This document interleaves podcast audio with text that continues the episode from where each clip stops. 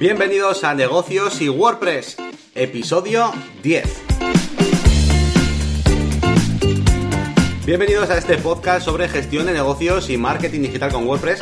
Soy Yanni García, jefe de desarrollo en Serin for Marketing y creador de la máquina de branding.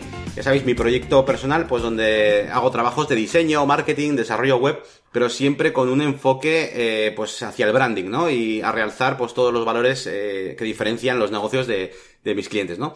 Y bueno, como siempre al otro lado tengo a Elías Gómez, experto en desarrollo web con WordPress, parte importante de los foros de Google, DJ y todo un gurú en cuanto a aplicaciones, gestión de la productividad, eh, con herramientas digitales y demás. ¿Qué tal, Elías? Sí, señor, el friki que no hace más que probar, probar aplicaciones y eso es eso y yo. Pero bueno, aquí estamos, aquí estamos. Muy buenas, Yanni, ¿qué tal? Pues bien, nada, yo aquí disfrutando ya de estas vacaciones de Semana Santa que me están sentando muy bien. Estoy disfrutando mucho del tiempo libre, salgo bastante a pasear y andar, quedo con los colegas hasta bastante tarde, me quedo ahí jugando a la Play, viendo pelis y bueno, estoy recuperando bastante, bastante tiempo eh, de, ocio, ¿no? Que, que, he estado currando y al final pues lo, hecho, lo echaba de menos, así que me lo estoy pasando bastante bien. Y luego en cuanto un poquito a, a cosas productivas, eh, pues bueno, las novedades son un poquito que he estado probando el Local by Flywheel, aquel programa que me recomendaste para hacer las, las webs de WordPress en local. Y la verdad es que va de maravilla. Eh, aunque tuve que hacer una cosilla ahí en, la BIOS del ordenador para... ¿En la BIOS? En la BIOS, sí, sí, sí, yo me quedé también un poco así. Eh, pero tuve que cambiar ahí como una... No, me acuerdo ni qué era, eh, vi un tutorial. Eh, pero como utiliza algún rollo de esto de virtual y tal, pues como que tenía que cambiar un parámetro para que me dejara hacerlo. Y había como dos versiones, la versión de AMD y la versión de, Intel y nada. Y eso en el ordenador de, mi casa, pues lo tuve que hacer en el curro, no, el curro me va, me va muy bien. Y nada, está está súper bien, yo lo recomiendo a todo el mundo, aunque no estés desarrollando, pues para hacer pruebas, para hacer ahí inventos y probar plugins y hacer todo, en cinco minutos tienes montado el WordPress y está estupendo. Y, y, qué más, bueno, ¿qué, he estado probando, ¿no? Con el, con el local. Bueno, pues sobre todo he estado probando cositas con de Elementor 2.0, que, bueno, ya sabéis, el Elementor es el editor este visual que utilizo yo muchísimo. Y ya tienen programada la versión 2.0 y de hecho ya hay una beta, eh, que vaya por la versión 4, esa beta. Y bueno, tiene un montón de novedades, luego os las cuento en, en, el, en el tema de, de, de novedades. ¿Y qué más, qué más, qué más? Bueno, esta semana también he estado trasteando bastante con PrestaShop. Tengo un proyecto, eh, pues bueno, de una página web en PrestaShop que tengo que personalizar en cuanto a colores y tal, y personalizar la plantilla. Y no es una cosa a la que estoy habituado y tal. Entonces, bueno, cuenta un poco como una cosa novedosa en mi, en mi flujo de trabajo. Y la verdad es que, bueno, cuanto más uso PrestaShop, la verdad es que más echo de menos tener un proyecto en WordPress de tienda online. Aunque sí que es verdad que PrestaShop, o sea, al final te da, o sea, está como muy bien organizado en cuanto a, los catálogos de productos y todo eso. Pero luego lo que es la página web, para que te queden cosas como tú quieres y personalizarlo es un poco, un poco rollo. Pero bueno, eso es un poquito las novedades eh, de estos días. ¿Y tú qué tal? ¿Qué has hecho?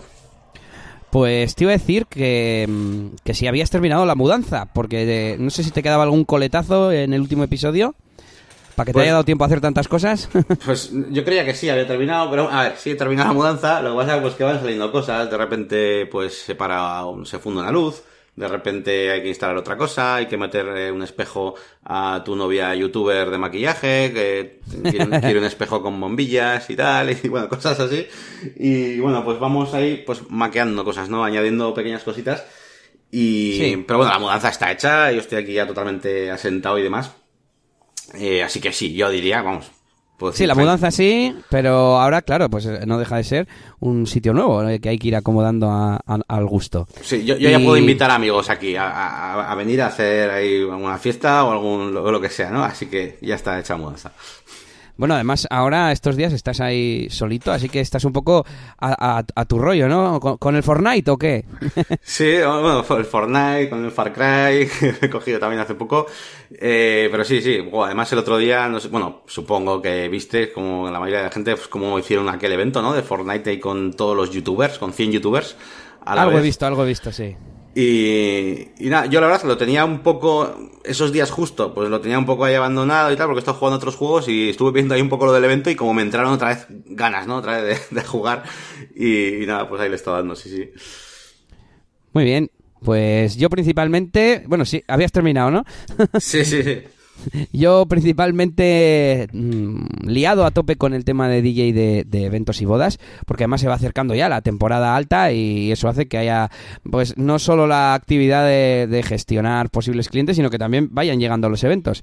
De hecho, el sábado pasado tuve uno, uno que además fue una, bueno, fue una fiesta de cumpleaños, de 43 cumpleaños, y y nada, fue a través de Star of Service, esa plataforma en la que me apunté y que había que comprar créditos para poder enviar los presupuestos. Y bueno, parece que, oye, por lo menos funciona o por lo menos no, no es un timo, ¿no? Porque era una plataforma nueva que no conocía, nadie de mi entorno la, había utilizado.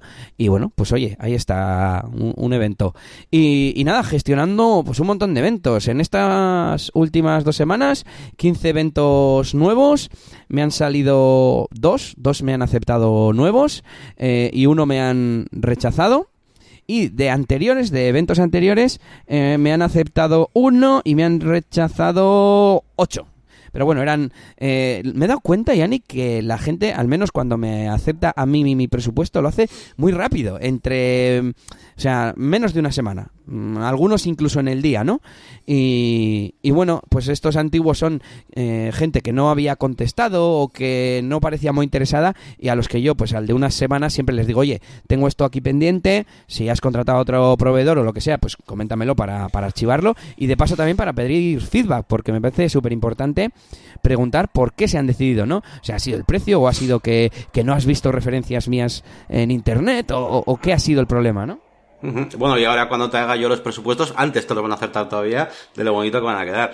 Que no te he Ah, contestado, sí. no te he contestado estos días, la verdad que, bueno, eh, para los que están escuchando, Elías, eh, pues me ha comentado que quería cambiar un poquito pues el diseño de sus presupuestos, que, que ojo, no estaban, no estaban mal, o sea, correctos, pues bastante corporativos, pero que quería, quería darle un toque más, pues con diseño y tal. Y, y, nada, he hecho un poco lo que es el croquis del contenido principal, pero sí que es verdad que me faltan fotos y si pudieras conseguirme unas fotos chulas para que quede ahí a modo de, de catálogo, como casi casi de, tu marca y que sea un poco más, más chulo el presu, pues, sí. pues mejor. Pero bueno, que enseguida, enseguida lo vas a tener, ¿eh? que no te he hecho caso estos días, pero, pero estoy, estoy con ello. Tengo algunas fotos, eh, pues trabajando o de algún montaje o de alguna cosa, pero siempre son como muy esporádicas, ¿no? Pues porque le voy a mandar a, a mi mujer o por, yo qué sé, por, pues por, por, suerte, ¿no? Por casualidad. Pero ya he, he encargado a, a, un fotógrafo que venga a algún evento de los próximos y tener una especie de book, ¿no? De fotos profesionales de mí pinchando, de animando, de la gente bailando, etcétera. Y eso pues nos va a dar mucho juego para, para cualquier tipo de, diseño, para la página web, etcétera, etcétera. Así que con ganas. Muy bien, muy bien. Sí, la verdad que es genial cuando tienes las fotografías de un fotógrafo eh, para cualquier proyecto, pues agradece un montón. Yo no te creas que, que me suelo encontrar demasiados eh, en los proyectos que hago de páginas web y más. Muchas veces, pues eso, las fotografías, pues que tienen, pues no son pues eso, no son de un fotógrafo y cuando tienes la suerte de tener las fotografías profesionales, la verdad es que ayuda muchísimo. Te, a mí como que me mete un chute de, de energía creativa, por así decirlo, y ya como que veo, no sé, todo encaja mejor y puedo hacer mejores diseños y todo, así que genial. También he estado pensando en cómo mejorar el, el proceso de, de, negociación, de contratación. Y bueno, la oficina que, que, tengo, donde teníamos antes estudio en ese, la voy a, he decidido que la voy a habilitar para tanto las reuniones posteriores, cuando ya han aceptado, como incluso hay gente que me, que me pregunta muchas cosas, ¿no? Pues ofrecerles el, el poder venir a la oficina, ver el equipo, enseñarles vídeos, enseñarles material y, bueno, esa es una de las cosas que tengo preparada, a ver si la defino un poco más y ya te iré contando en los próximos programas. Pero sobre todo, mmm, estoy intentando promover que, que, me llamen o llamar yo a los, a los clientes en cuanto veo que tienen un mínimo interés, porque hay gente, la mayoría de, de, de clientes, pues no te dan toda la información, por ejemplo, no te dicen el sitio o la duración de la fiesta o cosas así que hacen falta para, para dar el presupuesto. Y en cuanto veo que, que, que, contestan a ese tipo de preguntas, digo, mira, este eh, es perfecto para poder mm, hablar con él, contarle mi, mi, forma de trabajo, mi experiencia y darle de esa forma, pues, confianza, ¿no?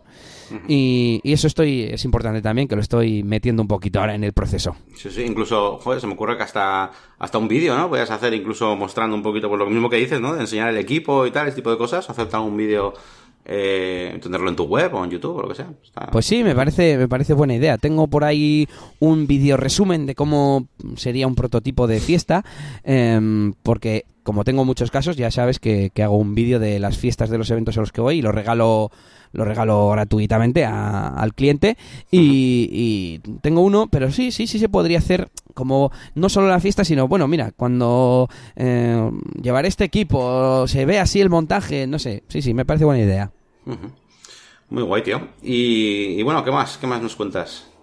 Pues también te voy a contar otra novedad y es que esta semana he estado preparando un poco el directo que voy a hacer en, en Euskalpod, ese, ese evento de podcasting de, Euskadi que te conté en el último episodio. Y ya, ya aparece lo que es el nombre del podcast, reflexiones de un geek desde Bilbao y demás. Bueno, por cierto, me dijeron que hablase de lo que quisiera, pero he pensado que es mucho, es más, más fácil hablar de, del podcast, algo del podcast de, de tecnología que hago, porque es un poco más abierto, ¿no? A todo el mundo. Y además, no lo han puesto todavía, pero lo voy a adelantar por aquí. Eh, les he enviado ya el contenido, vamos, el título y la descripción de la... Me sale siempre de la charla, pero no es una charla, es hacer el podcast en, en directo. Y va a ser un poco de unos pocos consejos, pues los consejos que le daría Elon Musk a su abuela, ¿no? Algo así lo, lo voy a titular. Y, bueno, pues explicando, pues no sé, cómo liberar espacio, ¿no? Del teléfono, por ejemplo, que hay mucha gente que me pregunta, joder, tengo el teléfono lleno, eh, ¿cómo lo puedo vaciar? Que suele ser culpa del WhatsApp, por cierto, de tanto vídeo y tanta imagen que se manda a la gente.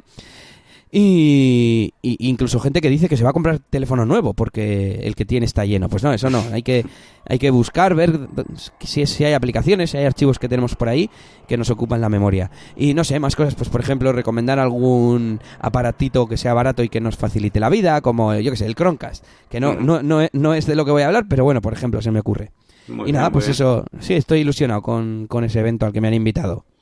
Pues muy bien, acercando a todo tipo de público a, la tecnología y estrechando un poco ahí las distancias tecnológicas que hay entre generaciones, me parece muy bien. Y, nada, pues si quieres pasamos ya un poquito pues, a, las novedades de, esta semana. Em, si quieres comenzas tú y luego hablo yo un poquito, que yo voy a tirarme un ratillo hablando de este Elementor que he estado trasteando, que es una pasada, que estoy enamorado. Así que sí, empieza tú si quieres. Bueno, pues nada, lo primero una, una, noticia relacionada con los negocios, que es una compra de empresas, y es que Foxconn adquiere a Belkin, este fabricante de accesorios para productos de Apple, para fundas, adaptadores y todo este tipo de cosas, y Foxconn es la que, bueno, fabrica los dispositivos de, de Apple, me imagino que ahí es donde está la relación, porque tampoco le veo yo, no sé, será por el talento de los ingenieros o de los diseñadores, no sé, bueno, el caso es que, mm, que esta empresa que tiene un millón empleados, eh, casi, nada. Sí, sí. Eh, nada, ha comprado esta empresa por unos 800 millones de dólares, creo que, eran. Voy a abrir el, enlace. Os dejaremos siempre, ya sabéis, los enlaces en las notas del episodio, en, nuestra página web negocioswp.es. y a ver, a ver si lo veo. Sí, bueno, eran 860 o algo así. Mira, en esta noticia en español no, no lo han puesto. Sí, aquí está, 866 millones de, de dólares.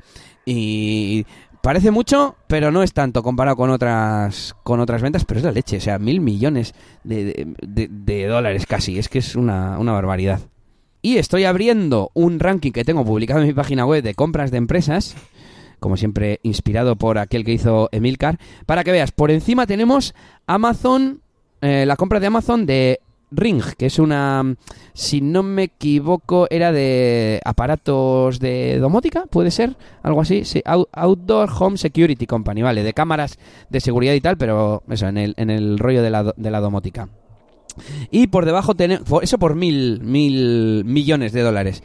Eh, o cuando compraron Instagram, por ejemplo, Instagram también costó mil millones de dólares. Y por debajo tenemos cuando Amazon compró Twitch, eh, ya sabemos, la plataforma de streaming, por 735 millones de dólares. Así que un poco por situarla en, la, envergadura de la compra, ¿no? Bastante, bastante dinero me parece por una mm, compañía de accesorios. Bueno, ya veremos. Yo creo que ha hecho, una buena compra. Ya, veremos. A ver, eh, de todas formas, esta compañía de Foxconn es que tan, es tan grande que tiene tantos frentes abiertos que, bueno, yo creo que cualquier cosa que, que, compren al final le van a sacar partido, como si tienen que transformar Belkin en lo que quieran, ¿sabes? Pero bueno. Ya, sí, sí, sí. Y sigo yo con otra noticia sobre Amazon que la nombrábamos y es que ha pasado a Alphabet, eh, la compañía matriz de Google, eh, como segunda compañía más valiosa del mundo. Ahora solamente tienen por delante a Apple y es que vale, mm, no sé cuántos millones, lo he estado mirando antes, eh, voy a ver si soy capaz de decírtelo rápidamente, 662 mil millones de dólares. Recordamos, ha comprado Belkin por mil millones. Pues estos 762 mil millones, ¿vale? Es lo que vale ahora mismo Amazon. Y solo, solo le ganaría Apple, que siempre, bueno, desde hace tiempo ya es la empresa más valiosa del mundo. Y nada, pues brutal, brutal. No, no soy capaz ni, ni de valorarlo, o sea, así. Sí, sí, no, todos estos, todas estas empresas tan, tan gordas que cuando lees un poco su historia y demás, ves que tardan años en empezar a ser rentables, ¿eh? Eh, y luego, pero, pero luego, claro, luego ahora mismo, ¿dónde, dónde compras cualquier cosa, no? Pues en, pues en Amazon. Sí, sí. Así, así que sí, sí. Y bueno, pues sí, sí, vamos a seguir. Eh, bueno, yo la noticia de, de, la semana para mí que ha sido el descubrimiento este de, de Elementor 2.0. Eh, me encontraba yo haciendo mis vídeos para la máquina del branding, haciendo un poquito eh, un guion de mi workflow, cómo trabajo, cómo como eh, personalizo las plantillas, una cosa y la otra, cuando de repente me encuentro que eh, hay una beta de Elementor 2.0 y que el día 8 de abril va a salir una versión ya estable que va a cambiar eh, por completo, o, o no, casi por completo, mi forma de trabajo para ahorrarme bastante tiempo en cuanto a la instalación de plugins y demás. Y es que este editor visual, eh, que yo utilizo bastante, pues eh, se está renovando, tanto la versión normal, vamos, eh, gratis, es Elementor, como la versión Pro, que incluye algunos bloques más para insertar en, en los diseños. Y la principal novedad, bueno, son dos novedades. Eh, la primera de ellas es que ahora los, los campos, los, bueno, los, los bloques, no sé cómo llamarlo, bloques no, porque bloques es otra cosa, eh, pero los, los widgets o los elementos que podemos insertar en nuestros diseños, ya sabéis, pues un título, una imagen, eh, un formulario, cualquier cosa, esos, esos eh, elementos van a tener una, un atributo, una opción, eh, que van, han llamado eh, dynamic, ¿no? O dinámico, y es que vamos a poder activar que el contenido de, de, ese campo eh, se coja o de algún de algún sitio de nuestro sistema WordPress, ¿no? Por así decirlo. Uh -huh. Por ejemplo, por ejemplo, yo voy a diseñar pues una, no sé, una página web de servicios eh, que tiene servicios y me he creado un custom post type de servicios y entonces, pues bueno, pues quiero ver, quiero diseñar cómo se va a ver cada servicio, ¿no? Entonces yo arrastro ahí un bloque normal, un bloque de título, el que arrastro siempre para poner cualquier cosa, pero activo la opción dinámico y le digo que la información la recoja de nombre del servicio el que, en el que estemos.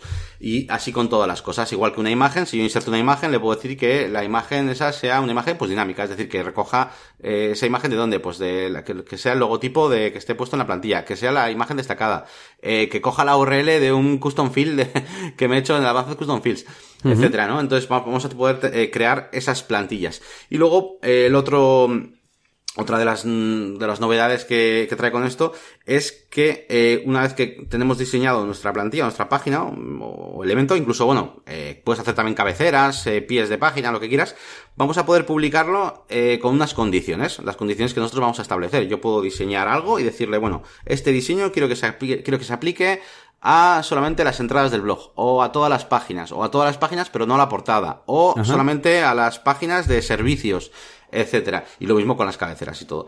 Así que bueno, eh, yo hasta ahora estaba utilizando. Eh, mira, dame un segundo, que te lo voy a decir, porque como he estado preparando eh, vídeos eh, y todo para la máquina de branding, que ya no voy a hacer, digamos, porque voy a cambiar mi forma de trabajo, pero mira, aquí tengo la lista. Yo he estado utilizando el Elementor, el Elementor Pro, el Anywhere Elementor Pro, y, y, y, y, el Elementor Extras, ¿vale? O sea, cuatro plugins cuando ahora eh, en principio voy a, poder, voy a tener que utilizar solamente uno, ¿vale? Para hacer, para hacer esto mismo. Sí que es verdad que alguno de ellos, además de estas funciones que han metido en esta versión 2.0, me da otra cosita más, pero en principio lo que, eh, por lo que yo utilizaba todos, todos estos plugins era para poder personalizar cada cosa, para poder personalizarme cómo veo el, una plantilla de producto del WooCommerce, etcétera, y todo eso lo va a poder hacer Elementor el solito. Uh -huh. Así que nada, bueno, eh, ahí queda, Muy bien. ahí queda esa noticia de Elementor. Oye, una duda. Eh, a ver, si entonces sirve lo que sería como, como si estuvieras programando, ¿no? O sea, mm, la parte de definir los campos, por ejemplo, en la web que hicimos de lapiconcastro.com, em, para las pruebas, lo que hicimos fue definir el, el, custom post type de pruebas, añadirle los campos con Advanced Custom Fields y ya tenemos hecha la estructura de datos. Y luego yo programé a mano en PHP, en el Sublime, Sublime Text, eh, programé que se mostrara la información. Entonces, esta segunda parte es la que hace ahora Elementor, ¿no? Eso es, o sea, eh, sí, sí, si yo tuviera que realizar eso, ese mismo trabajo con, con Elementor, yo lo que haría sería, pues con la web esa que os he hablado muchas veces, de GenerateVP, pues me creo ahí el código para crear el custom post type, o bueno, podéis utilizar el custom post type UI este, o, o cualquier plugin este, el pods, o cualquiera de, para crear el custom post type, eh, de que era de, de, las, de los eventos, de las, las pruebas, perdón. Sí. Eh, des, después, con el Advanced Custom Fields, crearía los campos de distancia de la prueba, tal, no sé qué, bueno, pues todos los diferentes campos. Y una vez que tengo ya hecho eso, entonces ya sí que pasaría al Elementor a hacer las, las cosas.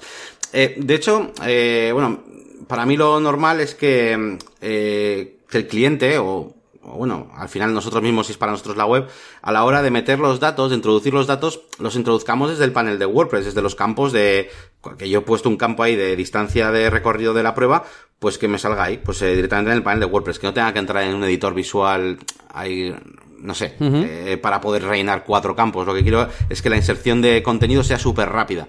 Y que el diseñador o, o, o, tú mismo, cuando has estado en el momento de diseñar, ya hayas pensado cómo se eh, muestra todo y cómo es el diseño. Entonces, eh, entre comillas, eh, veo, veo bien, ¿no? Veo bien que la parte de creación de los custom post y todo eso, pues bueno, pues, eh, pues se haga aparte. A ver, que también se podría hacer desde Elementor, pero es que ya estaríamos hablando de que Elementor estaría, estaría haciendo ya muchas cosas.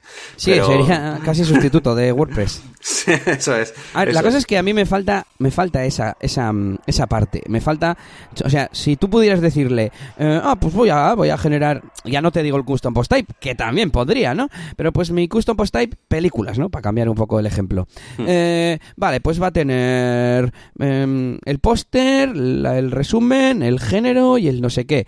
Y y ese, ese campo que tú has añadido ya se guarda en, en teoría pues en custom eh, fields para ser compatible con WordPress, ¿no? Pero bueno, pues eso, y que tú luego mmm, eso lo como que lo bloquees como plantilla y tú lo que lo pones es en modo de rellenar, ¿sabes? Nuevo elemento de esta plantilla y se rellene desde ahí. Hmm, a ver, mmm, es que mmm, estás haciendo pensar. Yo creo que yo creo que igual sí se puede. Eh, de hecho, cuando tú metes un, un campo de estos dinámicos, te, te, da para elegir como dos opciones: o el de Advanced Custom Fields o custom fields de que estén ya implementados en, dentro de WordPress. Y que yo sepa, tú puedes hacer como una especie de campos personalizados desde el propio WordPress, ¿no? Pasa que, claro, están mucho más limitados. Tú no puedes hacerte un campo personalizado que sea, sí, de imagen. Sé, o sí, una galería o cosas así. Entonces, claro, en ese sentido, eh, pues yo por lo menos uso Advanced Custom Fields y, y ya está. Y lo mismo uh -huh. para la, crea la, creación de Custom Post. La creación de Custom Post, pues claro, eh, no, de hecho no hay ninguna herramienta, no, pues que desde Elementor no, eso es para otra cosa. Elementor ya es, una vez que tienes ya el, las, los contenidos y los custom posts y todo eso, ya es cuando vas a diseñar, es para diseñar, al final es para, al fin, sí. es para diseñar y maquetar. Es. Correcto, total. Vale, pues si has terminado, seguimos con más novedades, en este caso de la WordCamp Bilbao. Y es que ya ha abierto la web, podéis visitarla en bilbao.wordcamp.org. Y bueno, pues ya tenéis por ahí la llamada a ponentes, a voluntarios y a sponsors o patrocinadores.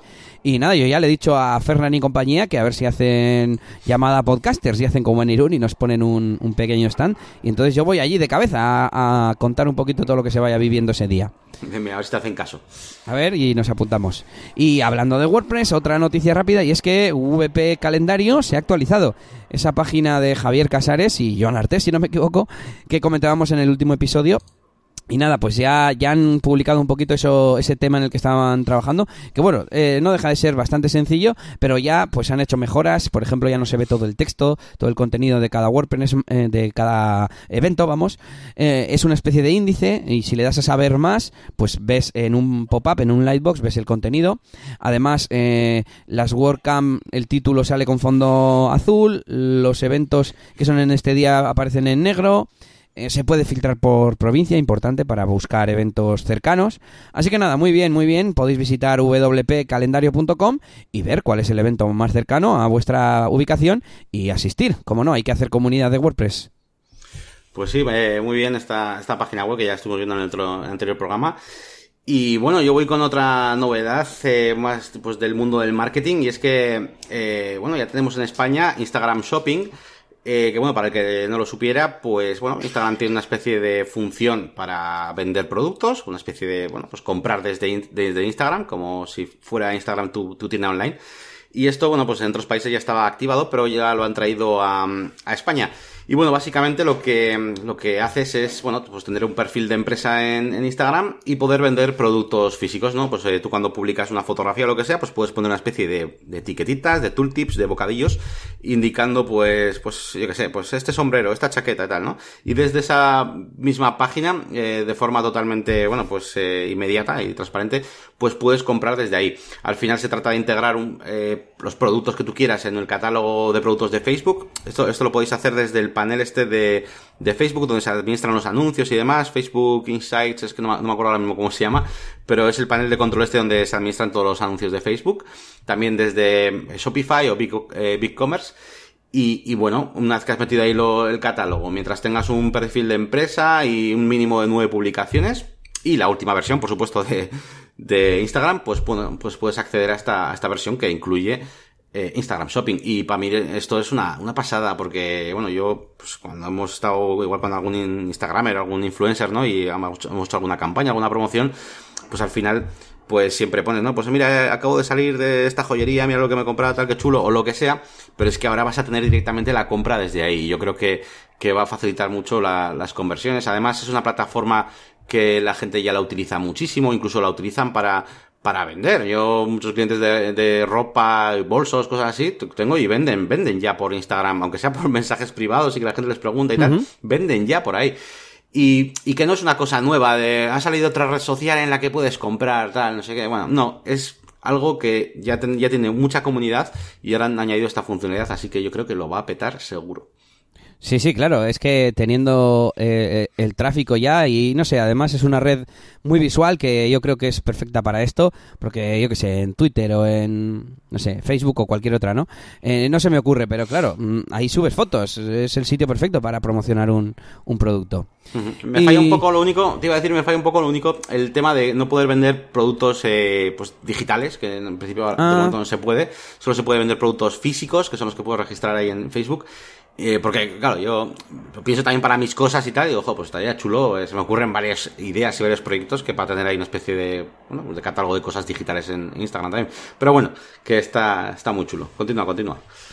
Sí, no, pues me, eh, tengo otra noticia por aquí que me es un poco similar y es que Google ha lanzado o anunciado dentro de su plataforma de anuncios de AdWords eh, un tema que se llama Shopping Actions y al final es un poco lo mismo, ¿no? Es aprovechar ese tráfico que ya tienen estas plataformas para poner una capa intermedia de, eh, además que esto que estás buscando, si quieres lo puedes comprar aquí directamente. Entonces, no tengo muy claro cómo va a funcionar, pero tú verás un anuncio, buscas, yo que sé, cámara de fotos, y te sale un anuncio de cámara de fotos, y puedes eh, no solamente ir hacia el e-commerce de esa, de esa tienda que te está ofreciendo ese producto, sino comprarlo directamente desde ahí. Entonces, compras una cámara de fotos, un jersey y una funda para de móvil, y te llega todo de parte de Google. Como Google ya tiene tu dirección, ya tiene tu método de pago y tiene todo, pues hacen un poco como de Amazon, ¿no? He, le he, leído como que es una forma de hacerle la competencia a Amazon y bueno, me imagino que eh, lógicamente eh, de ahí Google eh, les cobrará un extra a los comerciantes, pero bueno, yo creo que es una forma de, sobrevivir porque ¿a dónde vas tú cuando quieres comprar algo? Yo, yo es que ya voy a Amazon, tengo Amazon Prime, me llega al día siguiente sin gastos de envío, es una gozada. Bueno, y tengo otra cosa que contarte, Yannick, relacionada con WordPress, la última de las novedades, pero lo vamos a hacer de una forma especial como ya te conté.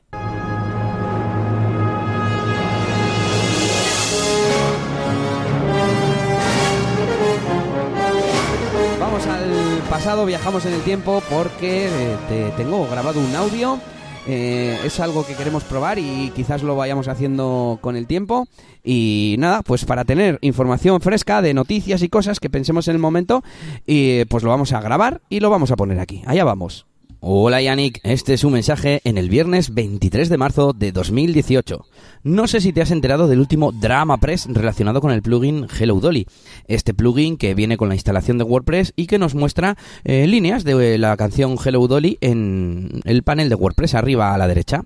Bien, pues parece ser que mm, algunas personas han detectado que algunas de estas líneas podrían ser eh, irrespetuosas mm, para la mujer y se están planteando pues qué hacer con el con el plugin o con estas letras, ¿no? Si indicar que se trata de, de una letra de una canción con un símbolo de una nota musical, quizás con un enlace a la letra original, si quitar del todo el plugin, eh, de hecho ya se ha discutido esto varias veces en el pasado. Y bueno, yo te pregunto, Yannick, em, ¿Tú sueles desactivar este plugin? ¿Te parece útil? He leído por ahí que, bueno, puede ayudar a que gente mm, que se está introduciendo en el desarrollo de WordPress aprenda cómo funciona eh, el desarrollo de plugins gracias a este pequeño plugin que viene con WordPress. Bueno, ¿tú qué harías? Eh, ¿Eliminarías el plugin de WordPress? ¿Harías algún cambio respecto a cómo se las letras? ¿Cambiarías de, de canción? Venga, un saludo. Bueno, pues ahí terminamos ese audio, ese minutito. Volvemos al futuro, al presente. Y nada, Yannick, eh, ahora te toca a ti dar la respuesta y la reflexión. Bueno, pues eh, interesante esto de los mensajes desde el pasado. Está, está muy bien. Eh, pues a ver, yo la verdad es que este plugin no, no lo utilizo ni tampoco le veo que tenga demasiado sentido, bueno, en cuanto a, no sé, para desarrollo y demás. Eh, sí que, sí que para mí es una especie de, bueno, de, icono, de símbolo, no sé cómo llamarlo, que ha estado siempre ahí en WordPress. Pero bueno, a ver, dos temas. Primero, respecto a lo de la letra y que puede hacer eh, daño a las mujeres o puede, bueno, al final pues no sé si mujeres no mujeres, pero bueno, si hay mucha gente a la que le parece mal, no le gusta, eh, ya no mujeres, no, sino pues personas, ¿no? Eh, da igual lo que sean, da igual lo que sean. Y, y les parece mal, pues bueno, pues simplemente, bueno, pues eh, es que eso de voy a cambiarlo, ¿no? Porque la obra es la obra, la, la gracia son las, eh, son las letras, ¿no? De la, de la canción o lo que sea. Entonces no vas a cambiar, no vas a cambiar una obra. Eh, simplemente, pues bueno, pues podrías quitar el plugin, eh, pero ellos, eh, bueno, me refiero al, al, propio, al que lo haya desarrollado, que si le parece mal, pues lo puede quitar. Pero vamos, eso de cambiar las letras y eso lo veo, lo veo absurdo, no sé, no, no sé, no me parece, no me parece lógico, ¿no? Pues al final las letras de una obra, pues es, es esa obra, ¿no? Yo no puedo cambiar la historia, eh, igual que eso no puedo es. ponerme a ir a, voy a, ir a Francia a tirar todos los castillos porque le trata muy mal a la gente, hombre, pues sí, eh, hay cosas que pueden afectar de manera más o menos cercana, pues cosas que, que estén día a día, pues yo que sé, igual hay una calle que tiene alguna estatua de que sé qué ha pasado y que con tu familia y todas las, todas las, todas las mañanas lo ves, lo que sea, pues te sí. puede afectar más o menos. Pero al final lo que no vas a poder cambiar es, es la historia. Y por mucho que nos pese este tipo de, de canciones, eh, ¿esto de quién es? ¿De Luis Armstrong puede ser? Sí, sí, sí. Eh, este tipo de canciones forman parte de la historia y pues, es que no es, es absurdo cambiarlo. Así que bueno, en caso de que realmente afecte y haya gente que no, lo, pues, le haga daño o lo que sea, pues yo quitaría el plugin que tampoco lo veo demasiada utilidad. De hecho, ahora me has estado contando tú un poquito qué hacía exactamente y, y, para mí casi casi como, como nuevo, o sea, no, no lo tenía muy claro hasta ahora cuál, cuál era el uso. Pues eh, sí, eh, vamos a recordar que las versiones de WordPress suelen llevar, las versiones eh, punto algo, ¿no? Eh, suelen llevar un, un nombre en clave, digamos, que suele ser un nombre de, de un trompetista o de un músico de jazz, no sé exactamente, y me imagino que por ahí viene el tema porque al señor Matt Mullenweg le gusta el jazz y, y creo que es el programador de este plugin que lo que hace es mostrar eso, líneas de, de, esta canción. Y bueno, pues como tú dices, mmm, a ver, yo es que he oído, yo por un lado... Eh, tolerancia pues toda la que haya que tener, ¿no? Lo que tú dices, si hay unos pocos a los que le molesta, pues ya está, lo quitamos porque al fin y al cabo su función es mostrar las letras, no tiene nada más, eh, aparte del tema del, desarrollo y como tú dices, puede haber unos millones de, de, recursos, ¿no? De donde aprender a hacer plugins y, y, además te bajas cualquier plugin del repositorio y ya está. Claro. Eh, claro. Pero por otro lado, eh, es lo que tú dices, eh, realmente tanto daño hace, es así la canción y, y, no me parecería mal la situación, la solución intermedia de poner una nota o una aclaración o lo que sea. Pero bueno, que al final es que ese plugin no hace nada más que aumentar el tamaño de descarga de WordPress, todo el mundo lo quitamos yo creo, entonces no sé si tiene sentido. Hay, hay mucha gente que, que, que, lo deja, pero lo desactiva porque tiene como miedo, ¿sabes? Eh, oh, esto, venía, esto venía en WordPress, eh, no lo voy a quitar, ¿sabes? pero lo desactivo. Sí, sí. sí no, es en serio, ¿eh? lo hace mucha gente. Y la Kismet lo mismo. Pero bueno, esa ya es más importante. Bueno, pues yo creo que hasta aquí las novedades de hoy, tú dirás. Pues sí, nada, vamos a, pasar al, siguiente bloque que, que no me lo puedo creer, Elías. Que, que, tenemos algún comentario en la, en la página web. Tenemos, tenemos algún comentario, además de todo chicas, sí señor, chicas hay desarrolladoras y negociantas. Sí, además, bueno, pues eh, nos han mm, escrito las tres eh, hoy, ha sido hoy, eh, así que bueno, en el, de hecho en el último episodio, ¿no? Pues de la web, web multilingüaje. Y, bueno, pues comienzo yo leyendo a Sandra Betolaza, que es la segunda vez que nos escribe ya. Desde, está aquí desde el primer episodio. Muy bien. Espera, Yannick, esto hay que solucionarlo. Esto para Sandra. Ahí está ese aplauso para Sandra. y nada, muchas gracias por tu comentario. Nos dices, bueno, como siempre, un placer escucharos y además una ocasión para aprender algo nuevo. Siempre resultan interesantes los, temas que tocáis y sobre todo la claridad con la que os explicáis. Deseando escuchar el siguiente podcast. Hasta pronto. Pues nada, muchas gracias, Sandra. Comentarios como, como estos, pues nos animan a, a seguir. Eso es, eso es. Y seguimos con Eva Ayesta, que nos dice, yo aprendo un montón con cada podcast, seguid publicando pues también un saludo para Eva. Y nos falta un comentario, pero antes voy a decir, eh, Yannick, que aparte de felicitarnos y eso, que también nos, gusta y está muy bien, nos podéis preguntar cosas de mm, sobre WordPress, proponer temas, eh, alguna duda que tengáis de cómo hacer eh, cierta cosa en WordPress, bueno, de negocios también, de pues cómo hacemos nosotros, yo qué sé, con cosas de facturas, de que tenemos pendiente por ahí un, un episodio, cualquier cosa que se os ocurra, que queréis que, que os aclaremos o que demos nuestra opinión, pues también os lo podéis preguntar. ¿Y tienes localizado el de María, Yannick, o lo leo yo? Pues lo tengo, lo tengo por aquí, lo tengo por aquí. Eh, nos dice María, hola, me habían hablado de vosotros súper bien y qué razón tenían, me, ha parecido muy interesante y claro, hasta la próxima. Y pues nada, muchas gracias María. No sé si las personas que te han hablado pueden ser Sandra o Eva, porque ha sido casualidad que habéis ido ahí las tres a, comentar. Eh, pero bueno, me alegro muchísimo de que, bueno, que se propague el podcast y lo que dice Elías, cualquier cosa que que tengáis alguna duda. Yo sé que, pues quizás no todo el mundo está del todo metido ahí en el mundo del WordPress y demás, y pues igual tiene miedo a preguntar alguna cosa, pero que estamos abiertos a cualquier tipo de tema que al final tenga que ver con los negocios, con hacer marketing.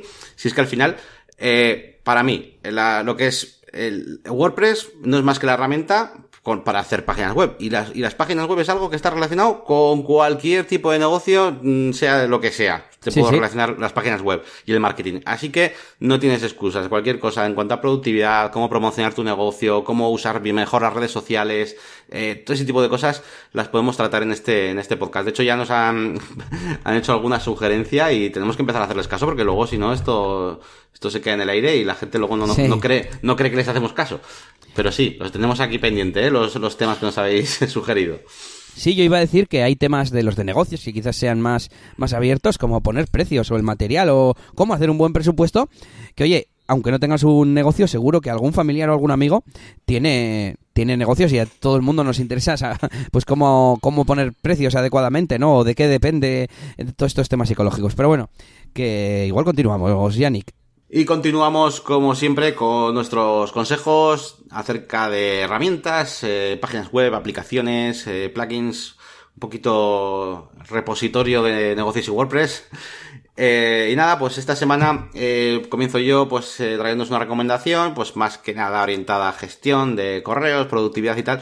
Y es que, bueno, yo utilizo una herramienta que se llama MailTrack, que, bueno, yo la que utilizo es para, es para Gmail. Eh, pero bueno, yo sé que esto existe también para, bueno, pues para otro tipo de, servicios como, yo qué sé, pues eh, Thunderbird o para Outlook o cosas así. ¿Y qué es lo que hace esta herramienta? Bueno, pues esto lo que hace es simplemente, eh, bueno, pues hacer un seguimiento de los correos que enviamos, como el doble check del WhatsApp, pues algo parecido con los emails. Entonces tú puedes ver si el email ha llegado correctamente, si el email ha sido abierto y cuándo lo ha abierto, ese tipo de cosas. Entonces, bueno, la verdad es que es que me gusta bastante, sobre todo por una cosa que, que viene de atrás, de, de cuando estábamos Elías y yo juntos en estudio en ese y, y teníamos ahí puestos siempre, ¿no? Pues cuando enviábamos un email nos poníamos como una alerta, ¿no? Pues si no responden tanto tiempo, en cinco días le mando un email, tal, pues siempre pues una especie de pautas para, y para encontrar un equilibrio entre no, y no ser muy pesado, pero sí un poquito, pues, eh, oye, eh, intentar tirar del proyecto para que al final la gente te conteste los emails y tal. ¿Y qué pasa? Pues que con este, con esta herramienta para el seguimiento de los emails, pues digamos que voy más confiado a la hora de ser pesado, ¿no? Pues porque ya cuando veo que alguien no lo ha abierto, pues voy como más confiado. Oye, claro, eh, claro. a ver, no les digo, yo no les digo, oye, que sé que no lo has abierto, ¿eh? no les digo eso. Bueno, y, pero... peor lo contrario, oye, que sé que has leído mi email y no me contestas. claro, claro, sí, sí, eso es. Pero por lo menos ya sé por dónde, por dónde tirar, o igual a veces digo, jo, pues este voy a llamarle, que veo que, que los emails no, no los abre. Sin embargo, igual, igual hay otros, eso es, igual hay otros que, que, que, los, que ves que lo han leído y que lo leen, incluso que lo abren varias veces y tal y que no consiguen tal. Entonces, bueno, pues a veces, oye, les digo, oye, pues si tenéis alguna duda y tal, y ya pues hago ese acercamiento de estrategias eh, diferentes, ¿no? De formas diferentes. Así que nada, pues me, resulta muy útil este. Sí, sí, me acuerdo que nosotros lo hacíamos con, con Streak, que tenía esta funcionalidad. Y estaría bien hacer un día un especial sobre uso del email, tanto este tipo de herramientas de, de saber si lo han leído, de volver a, al, inbox, o sea, que te devuelva un correo, eso, lo que decíamos antes, ¿no? Al de una semana, si no me han contestado, me lo vuelves a mover a la bandeja de entrada. Y, y también lo de enviar más tarde, ¿no? Por ejemplo, pues mm, también, todo ese tipo de cosas podríamos hablarlas un día. Pues sí, sí, además, eh, bueno, pues eh, hay muchas formas de gestionar el email y, he ido aprendiendo ¿eh? con el tiempo. Te lo digo a ti, Elías, porque tú y yo teníamos como una forma establecida que a mí me parecía perfecta, pero a raíz de trabajar en un equipo con mucha peña, pues hay cosas que, claro, son nuevas que he ido aprendiendo también para poder eh, gestionar de, de, otra forma también los emails. Así que sí, sí, esto me lo apunto para posible programa. Y yo os traigo otra recomendación relacionada con el correo. Os traigo eh, dos extensiones esta vez. Y una se llama Inbox When Ready.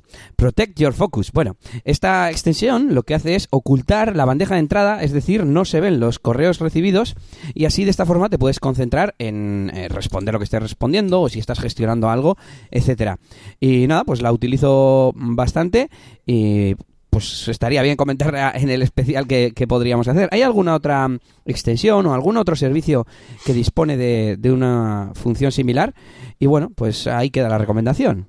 ¿Pero qué, qué, hace exactamente? O sea, tú cuando estás escribiendo un email, no te... O sea, evita que salgan... O sea, que se actualice la bandeja para que no lo veas o algo así. Tú no ves que pone un 3 de... ¿Sabes? En plan, tres emails pendientes eh, a ver, pues mira, además se pueden hacer, mm, tiene más cosas, eh, tiene más explicación. Eh, tú no ves que tienes correos nuevos. Se, se, ve blanco y sale un botón que pone mostrar bandeja de entrada. Es como si no tuvieras correos y al darle mostrar, te los muestra, te muestra, pues tienes siete correos. Luego aparte puedes configurar, em, creo que es cantidad de veces y cantidad de tiempo que lo tienes visible. Porque ya sabéis que dicen que el email es eh, la principal fuente de distracciones. Porque estamos todo el día mirándolo, cuando en teoría hay que tener una estrategia de mirarlo dos veces al día. Bueno, alguna ya, hemos comentado por encima sobre, sobre el email. Yo lo proceso como si fuesen tareas, como si fuese la bandeja de entrada de, de, un sistema de tareas o de proyectos. Y, olvidarse. No tenemos que estar todo el rato ahí eh, disponibles, porque eso lo que hace es minar nuestra productividad. Y te permite eh, incluso poner un bloqueo. Es decir, si supero la hora, no me dejes entrar hasta el próximo día. claro, parece un poco drástico, pero es que al final esto es eh, como en la productividad, ¿no? Que dicen que tienes que poner eh, primero lo que es más importante. Pues, pues en teoría eso ya no es importante. O sea, ya, ya has mirado lo que tenías que haber mirado. Y si no, haberte administrado mejor. Tienes una hora al día, imagínate, ¿vale? Pues lo miro cuatro veces, 15 minutos. Ya está. Pues eso, para eso sirve. Muy bien, muy bien, bien explicado. Y bueno, yo os traigo otra recomendación, eh, esta vez pues eh, una herramienta SEO que bueno, es muy, muy, muy famosa y bueno, para el que esté un poquito metido, pues ya, igual ya la conoce, pero bueno, para el que le vaya interesando el tema del SEO, pues igual no. Que se llama, trata de Ahrefs, ¿no? Eh, Ahrefs es una, es un servicio, es una página web, pero que nos ofrece sus servicios de forma, en forma de pago y que sobre todo está orientada, eh, o por lo menos mm, el valor que más lo diferencia, es eh, poder realizar análisis de las páginas web de la competencia, ¿vale? Nos va a permitir eh, sacar un montón de, de, información acerca de las webs, eh, bueno, pues que, que, nosotros le digamos qué palabras clave tienen y de qué nichos son, etcétera, y nos va a sacar su relevancia, su autoridad, qué palabras usa, un poquito puedes ver la estrategia que está utilizando tu competencia, bueno, tu competencia u otros proyectos que en los que quieras fijarte Y eso para mí es lo más importante. Luego sí que es verdad que tienes otras muchas más herramientas ahí dentro eh, que puedes, eh, bueno, pues eh, simplemente para sacar listados de palabras clave o para hacer backlinks, eh, etcétera, pues tiene también eh, herramientas, ¿no? Pero bueno, yo sobre todo la recomiendo eh, para eso, para cuando estamos ahí intentando eh, subir una página web en, en, Google y vemos que la competencia es muy dura, lo está haciendo de manera que no podemos superarles, eh, aunque hagamos eh, todo el contenido del mundo, pues vamos a fijarnos ahí, eh, a ver qué estrategias utilizan y, y, bueno, la verdad es que para mí es de las más importantes. Yo utilizo dos normalmente en, el, en la en Serinfor, en la agencia, que son Ahrefs y, y SEMrush. Eh, y esta, lo malo que tiene, evidentemente, es que es de, es de pago y me parece que el plan mínimo son 100 euros al mes, con lo cual eh, tienes que, vamos, tienes que manejar un proyecto, pues, o muy importante y tal, o bien, eh, pues, pues que te dediques al SEO, ¿no? Pero bueno, yo lo recomiendo porque de las que he estado viendo con mi, con mi compañera Koba, que es la que se dedica al SEO en, en la empresa, pues a mí es la que más, la que más me gusta, la que más información importante me da acerca de, de qué estrategia tomar eh, a la hora de, ya no solo del SEO, sino a la hora de crear contenidos y, y, de competir contra, contra otras empresas, ¿no? Así que bueno, si queréis meteros en el tema del SEO, Ahrefs es una página muy recomendable. Bueno, pues voy con la otra extensión, que en este caso es pues una extensión de uso general. Eh, y es que el otro día estaba. Mmm, me había enviado desde el móvil una noticia para verla después, o tenía que visitar algún enlace o algo. Y cuando me metí desde el ordenador, me cargaba la versión móvil, porque era eh, la típica versión M. ¿sabes? Y, y, dije, joder, ¿esto qué chapuza es?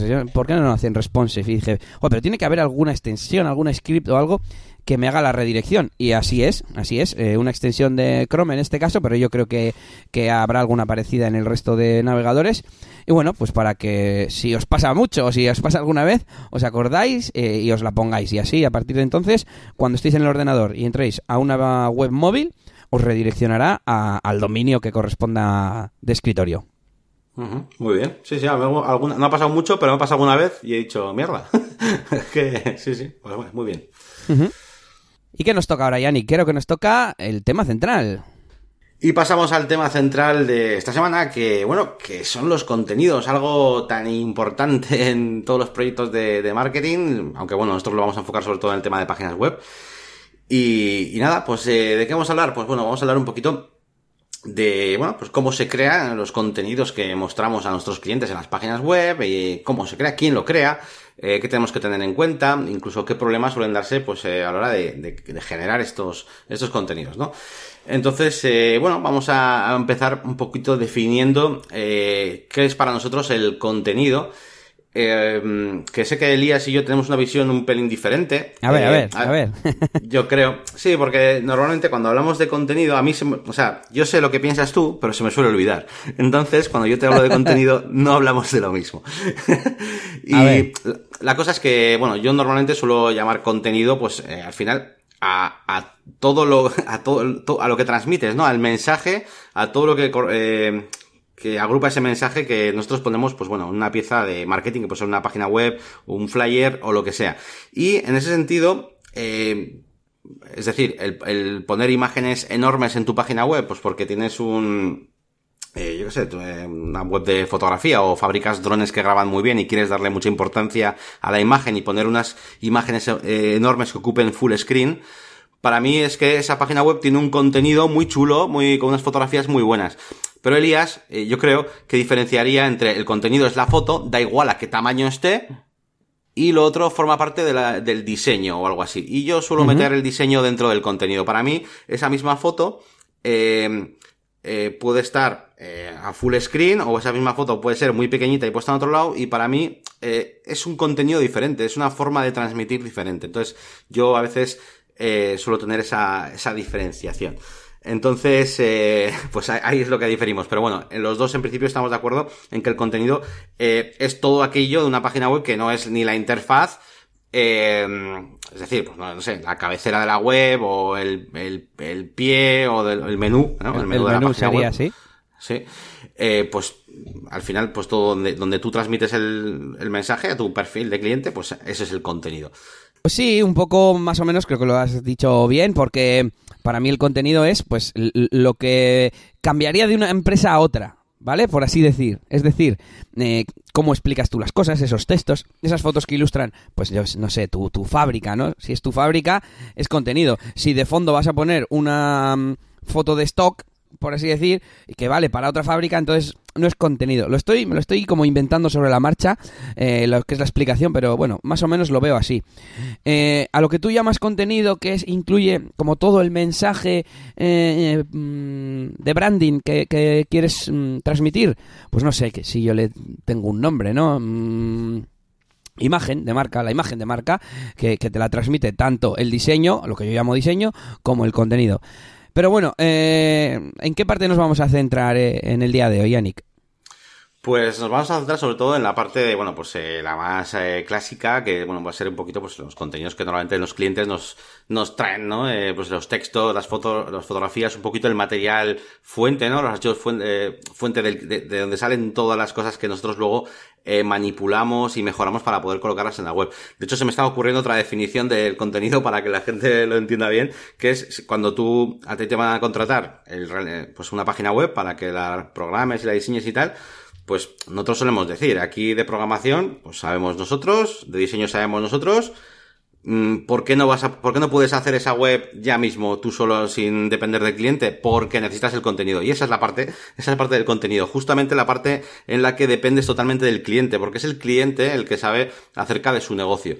Así que, bueno, esa parte de contenido, eso que nos tiene que normalmente que proporcionar el cliente, es, es sobre lo que vamos a hablar.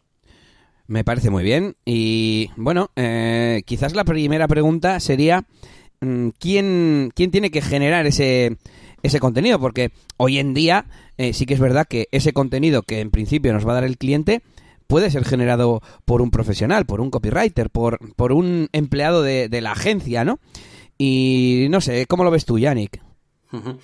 Sí, eh, puede ser generado evidentemente por una persona de pues, la propia empresa o puede, puede ser una agencia o puede ser un freelance que hace contenidos, pero al final yo siempre lo resumo en que la, persona que realiza el contenido eh, tiene que ser una persona que conozca muy bien el negocio. Es decir, eh, a mí no me vale contratar a, pues, sé que sea, a una agencia o a un tío que escribe muy bien sobre otras cosas y decirle, oye, háblame sobre mi empresa, toma un folleto y ya está. No, porque no la conoce, no va a poder escribir eh, correctamente, por mucho que, que ortográficamente y gramaticalmente se, lo, escriba muy bien esa persona. Lo que necesitamos es una persona que esté integrada dentro del equipo. Entonces, o bien contratas una persona eh, dentro de tu propia empresa para que se vamos para que se forme en, todos tus productos, en tus servicios, en tus valores, en cómo hablar con los clientes, en, en todo eso y, y entonces ya que comience a escribir, o bien contratas a una agencia de marketing, eh, pero claro, mm, no, no es como mucha gente se piensa, que digo porque a mí me ha pasado, ¿no? Eh, me han venido y,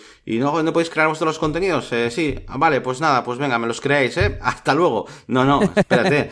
o sea, es un poco por, un medio chiste, pero casi casi, ¿no? Es en plan, bueno, pues venga, ya id, haciendo, ¿no? Ahí os he pasado un dossier de los servicios de mi empresa. No vale con eso, ¿no? Sí, que menos que unas entrevistas, ¿no? In situ y... Claro, claro. De hecho, o sea, los contenidos muchas veces también me, resulta muy útil eh, valerme de los propios clientes de, la empresa, ¿no? O sea, los propios clientes pueden generar mucho contenido mirando los comentarios de la gente, de, de qué dicen de sus productos, eh, pues buscando esos valores. Al final es todo, es todo branding, ¿no? Es lo que suelo decir yo en los vídeos míos. Eh, buscando esos valores, eh, es, es, la forma de, de, crear ese contenido que necesitamos en la web. No necesitamos un listado ahí de servicios infinito y que la gente, pues si ya lo sabéis, si todo el mundo eh, utiliza Internet, todo el mundo sabe navegar por Internet, pero eh, cuando realizan su propia web no se, no se suelen poner en la piel de un usuario de verdad y quieren redactar ahí todo como si estuvieran poniendo ahí, no sé, eh, sí, la Wikipedia la Wikipedia y ahí los, todos los, definiendo todas las características de la empresa y no piensan en el usuario final eh, en que hay que decirle pues las cosas muy claras, eh, pues sencillas, explicarle eh, los valores, en qué te diferencias, ese tipo de cosas. Y ya para terminar, pues eso, el resumen que es, pues que esas, esas, cosas no las puede saber una agencia ni las puede saber nadie por muy bien que escriba. Las tiene que saber una persona que esté muy metida en el negocio. Entonces, en el caso de que contratéis una agencia, lo lógico sería que una persona de esa agencia un equipo o lo que sea, pues eh, pase o bien unas jornadas con vosotros en, la empresa, pues para ver cómo funciona, o bien que haya una serie de reuniones donde se le explique y se le transmita muy bien, eh, pues de qué trata realmente el, corazón, el alma eh, de la empresa, no solamente un listado de servicios, ¿vale? Y unos textos. Estaba pensando, Yannick, sobre todo mm, en una relación a largo plazo, si, si esa agencia lleva el blog o incluso otros servicios, ¿no? Como las redes sociales, que al final el mensaje, la forma de, de escribir y, los valores a transmitir son los mismos. ¿Qué pasa si, si no hay una relación a largo plazo y es solo un proyecto, no? Eh, claro, ahí pues no se ve tan igual la misma necesidad de, de contar con un profesional de este tipo. ¿Cómo, cómo lo ves? Sí, bueno, eh, a ver, si un proyecto te refieres a una pequeña campaña de tres meses, por ejemplo, o algo así. O... o... una web, haces la web, pero luego no le vas a llevar el blog, ¿no? Mm, por así decir. Mm, ya, ya. A ver, yo, claro, es que, claro, yo, yo hace tiempo ya que cuando vienen a por una página web, les pongo a los clientes un poco en contexto, ¿no? Y es imposible que se me olvide darles mil y un consejos sobre, sobre cómo enfocar su proyecto y, y casi el 100% de las veces me veo la necesidad de decirles que van a tener que crearse un blog, que van a tener que crear contenidos eh, para ser visibles y demás. Entonces, eh, para mí van todo un conjunto. Si, si por lo que sea hay un proyecto en el que no se van a crear eh, contenidos, eh, o van a ser contenidos para poco tiempo, por así decirlo, pues, eh, bueno, pues eh, para mí la respuesta es la misma. Contrata a una persona, eh, les, que, que, que, puedas transmitirle todos tus conocimientos sobre la, sobre la empresa y que luego puedas redactar sobre ello. Y es más, eh, dale los, si puedes, dale los servicios, dale los productos o que los pruebe. No, no, todos los servicios son compatibles con esto, pero si vendes café, pues que vaya a probar el café, que vaya a dar una vuelta con el camión que lo reparte. Eh, todo ese tipo de cosas es muy, es muy necesaria porque, porque necesitas ver que, cuáles son los valores de la, de la marca. Yo lo veo obligatorio. Ahora, hoy en día se lleva muchísimo y me parece fenomenal que las empresas contraten eh, a un experto y lo tengan dentro del equipo. Un médico contrata a un, a un SEO para poder eh, tener a una, su página bien posicionada y contrata a un experto en marketing luego contrata a una persona encargada de los contenidos, etcétera, ¿por qué no vamos a tener un, un departamento de marketing dentro de la empresa, no? Aunque sea en formato de una persona, si la empresa es pequeña, lo que sea. Pero yo lo veo lo normal que, que, quieres que te lo lleve otra persona, una, una agencia lo que sea, perfecto, pero es que tienes que integrarlo dentro de, de tu empresa, tiene que haber ahí un, un, feeling, es una parte importante. Igual que el transportista. El eh, al final, el transportista es como una parte también de, de la empresa, de una, una, tienda, pues la agencia de marketing lo mismo, y tiene que estar ahí siempre, siempre, siempre, siempre disponible. Sí, sí. Esto va de la mano un poco con el tema del mantenimiento, que ya tratamos, ¿no? Yo me centraba un poco más quizás en el mantenimiento técnico y, y la otra parte es un poco esto que estamos comentando, ¿no? Al final, ¿de qué sirve eh, poner una valla en el desierto, ¿no? Eh, hay que hacer que la gente lo vea y tener una estrategia a, largo plazo, más o menos es eso lo que, lo que queremos decir. Y yo voy a dar mi opinión en cuanto a ese posible caso en el que alguien, pues bueno, al final se hace una web, es una, un, pequeño negocio de barrio, y no, no, no existe la posibilidad de tener una estrategia eh, continua, ¿no? De inbound marketing, de redes sociales o de lo que sea. En ese caso, si, si no vais a contar con un profesional, tened en cuenta que no hay nadie que conozca mejor mm, el negocio que vosotros. ¿Y qué te parece si nos metemos con, con lo siguiente que tenemos por aquí en las notas, eh, en la chuleta, de los problemas o de qué tener en cuenta mm, para, a la hora de hacer estos contenidos? Pues sí, vamos a ir un poquito ya a lo, a lo práctico. Eh, tenemos una, un proyecto, una, marca que, te, que, queremos dar a conocer en Internet. Eh, seguramente a través de una página web, entre otras cosas, y necesitamos, pues, eh, llenarla de, contenidos. Bueno, básicamente, yo lo que suelo aconsejar eh, a los clientes es que, bueno, pues piensen en los contenidos como eh, cosas, ¿no? Que lo, que vamos a ofrecer de interés a la gente que vaya a ver la página, ¿no? y que por favor eh, os intentéis poner en el lugar de vuestro cliente, en el lugar del usuario, ¿vale?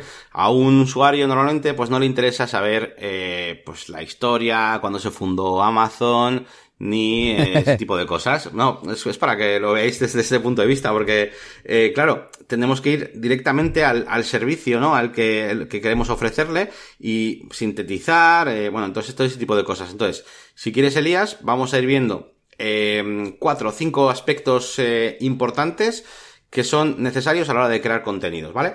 Vamos a hablar eh, primero de ellos, eh, los objetivos. ¿eh? Objetivos de la página web y objetivos de los contenidos. Estamos de acuerdo en que cuando vamos a crear una página web, tiene, que haber unos objetivos claros. No podemos hacer una web simplemente, bueno, pues si me voy a hacer una página web, voy a poner ahí todo lo que se me ocurra de mi empresa y, y ya está. ¿Por qué? Porque si no, eh, trabajamos por objetivos y ponemos todo junto, eh, va a ser malo pues para conseguir las, eh, las, ventas y los leads por internet. ¿Por qué? Porque vais a tener el contenido muy eh, entremezclado, no, vais, no va a estar bien estructurado. Cuando alguien busque desde Google, no va a llegar a una página que hable concretamente justo de lo que ha buscado en Google. Y entonces, ahí es cuando vais a poder perder una, una venta. Entonces, para poder organizar bien vuestros contenidos, lo primero que tenéis que tener son objetivos. Pueden ser que quiero vender más o que quiero dar mejor imagen o que quiero, ¿vale? Entonces, eh, lo primero a tener en cuenta es los objetivos de la, de la página web. ¿Tú qué, qué opinas? Sí, por supuesto. Eh, los objetivos e incluso los valores son de lo que luego cuelga todo. A mí me pasa a veces que de repente llego a una especie de encrucijada. Jo, pero es que he hecho este presupuesto, pero me pide esta otra cosa, pero no me encaja porque eh, tengo otro servicio que no, en el que le estaría cobrando menos o no sé, alguna cosa en la que me doy cuenta de que de que algo falla y es porque no está alineado con los objetivos o con con los valores. Y claro, pues en este caso no es lo mismo tener una página web para crear marca, que puede ser totalmente posible, a una que quieras captar leads, por ejemplo, o, o venta directa, ¿no? Si es un e-commerce. Entonces mm, comunicarás diferente con mensajes diferentes. Eso es. Además, tened en cuenta una cosa muy importante, que es que eh, cada sección de la página puede tener objetivos distintos. Mientras que la portada, por ejemplo, puede tener el objetivo de, bueno, pues de reforzar tu marca, porque al final la portada pues puede llegar alguien buscando el nombre de tu empresa o directamente con el dominio, porque le has la tarjeta de visita. Entonces, bueno, pues puedes reforzar tus valores de marca, eh, un poquito pues que aparezcan ahí, ¿no? Los tres valores diferenciadores que suelo poner yo siempre y tal y que coincidan con lo que le has dicho tú a esa persona cuando le has dado la tarjeta de visita, etcétera, y con tu, o con tu elevator eh, speech, ¿no? Entonces, eh, eso podría ser la portada. Pero sin embargo, eh, la sección de servicios o una sección de un servicio en concreto, pues tiene que estar totalmente orientada a la venta. No podemos poner una sección de servicios con, yo qué sé, con un, noticias relacionadas por todos lados y que hagan distraer al usuario y que lo acaben sacando de ahí, ¿no? Tiene que ir todo enfocado en la venta. Tenemos que pensar que las, las palabras, los contenidos que estamos utilizando eh, van a coincidir, si hemos hecho todo bien, exactamente con las palabras que han buscado en Google, con lo cual todo tiene que ser una especie de embudo ta, ta, ta, hasta que al final finalice en eh, una acción, ¿no? Que la acción pues puede ser, en este caso, la, la venta, el contacto para contratar el servicio. Eso es. Y por último, y por último, si imagínate que estamos haciendo el blog, por ejemplo, pues ahí quizás no es la venta directa y simplemente igual es hacer un poquito de de, bueno, pues de, de marca, de, de, darle algo al usuario, ¿no? Algo gratuito en ese, sentido. La gente que entra en los blogs muchas veces está buscando más que un servicio, igual busca ayuda, ¿no? Eh, ¿Cómo se hace tal cosa? O, por ejemplo, imagínate que somos desarrolladores web. Pues no es lo mismo buscar en Google, eh, yo qué sé, eh, experto en desarrollo web, ¿vale? Que está buscando un servicio, un, un experto y tal a eh, buscar algo así como, eh, yo qué sé, cómo se hace una página web eh, con tienda online o algo así, ¿vale? Entonces está buscando, pues, ayuda. Ahí, en ese último caso, seguramente nos podría llevar a un artículo de nuestro blog donde le explicamos, eh, pues, cómo, cómo, cómo funciona, cómo se puede hacer una tienda online y donde también dejamos ver, evidentemente, que somos unos profesionales y quizás le podemos acabar con una acción diciéndole, oye, pues, eh, si estás más interesado en este tema, oye, te puedo mandar más cosas si te suscribes, tal. Es como una especie de venta más fría. Entonces, eh, para mí es muy importante definir los objetivos, evidentemente del proyecto entero, pero también los objetivos de cada una de las secciones que va a tener la, página web. Y eso a mí me ayuda muchísimo para definir qué es lo que se va a poner, al final qué contenidos eh, tiene que tener la página. Me parece muy bien, sí. Además, yo ahora, eh, como estoy haciendo, de verdad, os lo juro, es lo juro por la Virgen del Carmen, que, estoy haciendo la página web de DJ Elías, ¿vale? Por cierto, de momento he redireccionado a mi ficha de bodas.net el, dominio, que no sé cómo es que no lo había hecho antes, no se me había ocurrido. Y, cuando pensé la estructura, pensé, fíjate, pensé las fases de, de, del estado de compra que tiene el cliente en su cabeza. El, primer, objetivo era que, que no me descartaran, que me vieran como un profesional a tener en cuenta. Y por eso lo que cuento es mi experiencia, con qué empresas he trabajado, cuánto tiempo llevo, etcétera, etcétera. Lo siguiente ya le cuento mis servicios y cómo trabajo, porque el objetivo aquí está, es que, que, ya me consideren como una opción válida. Pues este, este, este me parece que lo hace bien y además regala el vídeo o, anima o lo que sea, ¿no? Y, y por último, por ejemplo, en, yo que sé, la página de precios, el, el, objetivo es que elijan uno de los planes. Bueno, es un objetivo más sencillo, pero bueno, que, que va con lo que tú estás diciendo, encaja bastante bien, yo creo. Sí, además, eh, bueno, lo que dices tú es que engancha muy bien con el siguiente de los puntos que tenía yo aquí marcados, que es tener en cuenta los perfiles eh, de cliente de, la página web, ¿no? Al final, eh, en una página web mmm, compran diferentes personas por diferentes motivos y lo que podemos hacer es ponernos como en, supuestos casos, ¿no? Se suele llamar, pues, buyer persona o perfiles de clientes y tal. Entonces tú lo, que, tú lo que puedes hacer es, pues bueno, me va a hacer este Pepito, pues que tiene eh, 20 años y, bueno, pues eh, un chaval joven, tal, y bueno, hace de vez en cuando deporte, tal, tal, tal, y tengo una tienda online, entonces quiero eh, llevarle por este camino donde yo hago un artículo donde le hago ver que soy muy experto en, en las carreras, en el trekking, no sé qué, tratar de deporte, y donde hago una recomendación de las mejores zapatillas. Y esta, este va a ser el camino, esta va a ser la forma en la que voy a vender a este, a este tipo. Luego, ¿a quién tengo? Pues igual tengo a Juan, que es un señor pues ya más mayor, que igual tiene, yo qué sé, yo qué sé, 50, 60 años, y lo que busca son las marcas de siempre, entonces va a buscar por marca, ta, ta, ta, ta. Entonces, hay que intentar hacer realmente una página, una sección para cada uno de esas personas, ¿vale? O, o bueno, para cada tipo de, de, ese cliente. Y tú y yo, Elías, hemos hablado muchas veces también, pues a la hora de, de rehacer tu página web, de, o bueno, de hacer tu página web de DJ, pues, pues cuáles son los, los motivos por los que le mueve a la gente a, a, llegar a tu página y qué es lo que quieren ver. Y, y no tengáis miedo en tener secciones entre comillas eh, repetidas. Al final tu menú de la web puede tener unas secciones, pero bueno, desde Google se pueden encontrar de muchas formas. Estoy, y... estoy levantando la mano como en clase, ¿eh? Tengo para hablar. Vale, vale, vale. Eh, pero bueno, el resumen es ese. Te dejo ya que me preguntes, porque eh, la idea es esa, es que miréis perfiles de clientes distintos que podéis tener e intentad ofrecerle una web personalizada a cada uno de ellos.